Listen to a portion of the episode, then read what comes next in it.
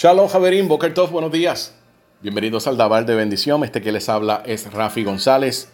Ya estamos en la quinta lilla, quinto día de la semana, 14 conteo del Homer o 14 días del Homer. Estamos ya culminando la séptima lilla de la Parashá Tazria y entrando en las primeras dos aliyot de la Parashá Metzorah. Esto se encuentra en Vaikra, Levíticos capítulo 13, verso 55 al capítulo 14, verso 20. Yo voy a estar en el capítulo 14, los versos 4 y 5. Ordenará el Cohen y tomará en aras de la persona ser purificada dos aves vivas, puras, madera de cedro, hilo carmesí e hisopo. Ordenará el Cohen y será degollada una de las aves en una vasija de barro sobre aguas vivas. Javerín, primeramente, esta fase de purificación del Metzorah. Encontramos unas leyes del Metzorah, mal traducido como leproso, que dejan del todo claro que a pesar de que el hecho de que su impureza se expresa en un cambio en su cuerpo, esta fue provocada por el decaimiento en su condición espiritual. Este decaimiento, esto no pasa de la noche a la mañana, esto viene poco a poco, como dice el rabino Shaul de Tarso, antes de la caída viene la altivez de espíritu. Si nosotros podemos entender esto, vemos que el Eterno da muchas oportunidades para que la persona cambie. La persona debe reconocer que ha errado. De lo contrario, no puede hacer una teshuva, no puede hacer un tikkun, porque no hay un reconocimiento. El reconocer todas estas situaciones que acaecen a este tipo de personas, donde todos y cada uno de nosotros debemos cuidarnos. Eh, esta persona se le dice que tiene que estar sola, permanecer fuera del campamento, y esto le va a dar oportunidad a la reflexión sobre sus defectos para hacer el ticum, la rectificación necesaria, y de tal manera que pueda hacerse merecedor nuevamente de compartir dentro de la nación, dentro del campamento.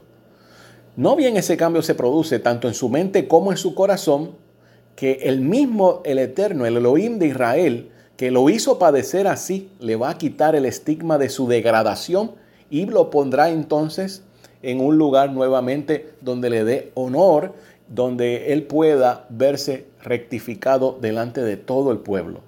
Así comienza todo este proceso de purificación, como mencioné, en tres fases diferentes y esto lo comenta también el Humash. En la primera fase se eliminaba las siguientes facetas de la impureza. Se le permitía al Metzorah entrar al campamento de los israelitas y ya no contaminaba la totalidad de un edificio por el solo hecho de estar bajo su techo. Sin embargo, el Metzorah en sí seguía siendo tamé o impuro al punto de que toda prenda que usase se hacía tamé, se hacía impura. Pero en vez de convertirse en básicamente Avhatumeach, el nivel primario o originario del tumá, de la impureza, como había sido el caso antes de completar la primera fase, las prendas de vestir, la ropa de la cama, las monturas se hacían solo eh, básicamente de lo que se le conoce en hebreo como reoso letuma. Estaban eh, básicamente en sospechas de contaminación en un primer grado. Además de estas se hacían tamé solo si tocaba su cuerpo. Vamos a ver cómo la persona está pasando de la arrogancia a la humildad. Recordando las palabras del rabino Shaul de Tarso, antes de la caída, viene la altivez de espíritu. Para expiar por todos sus pecados, el antiguo pecador debe ahora purgarse del defecto moral que lo llevó a obrar mal.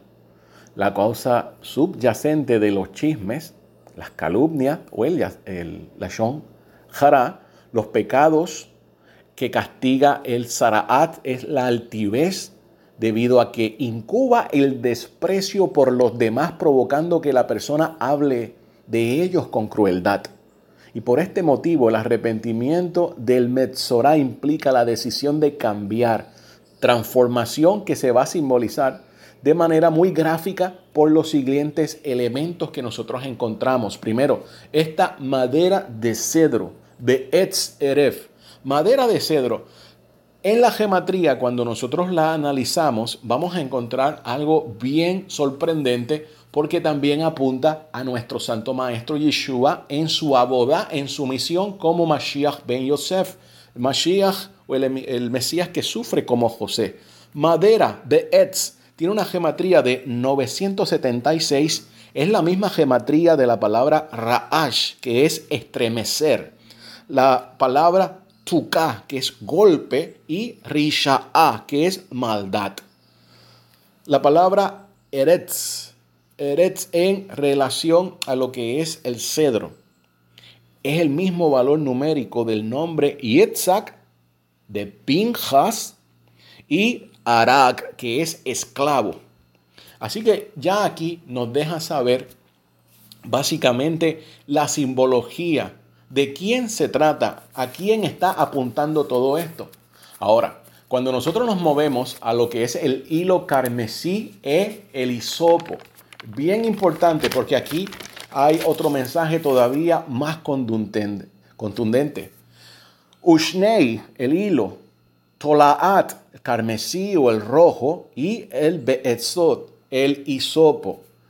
El hilo, Ushnei, tiene el valor numérico de 366, el mismo valor numérico de las palabras Arou, que es desnudo, Shalach, enviado, Keren, que es cuerno, Ish, hombre, Hanasi, mi príncipe, y uno de los nombres que se le conoce al Mashiach, Shiloh. La palabra Tolaat, también valor numérico de 906, es el mismo valor numérico de la palabra Tikva, como esperanza. Y por último, el hisopo, con un valor numérico de 16, tiene el mismo valor de las palabras Navat, que es mira. Y en el griego, la palabra Elah, que significa sufrir. Ahora, esto cuando nosotros lo juntamos, todas estas definiciones del hilo carmesí y el hisopo, forma la siguiente oración. El hombre desnudo, el enviado, el cuerno, mi príncipe, Shiloh, la esperanza al que debes mirar.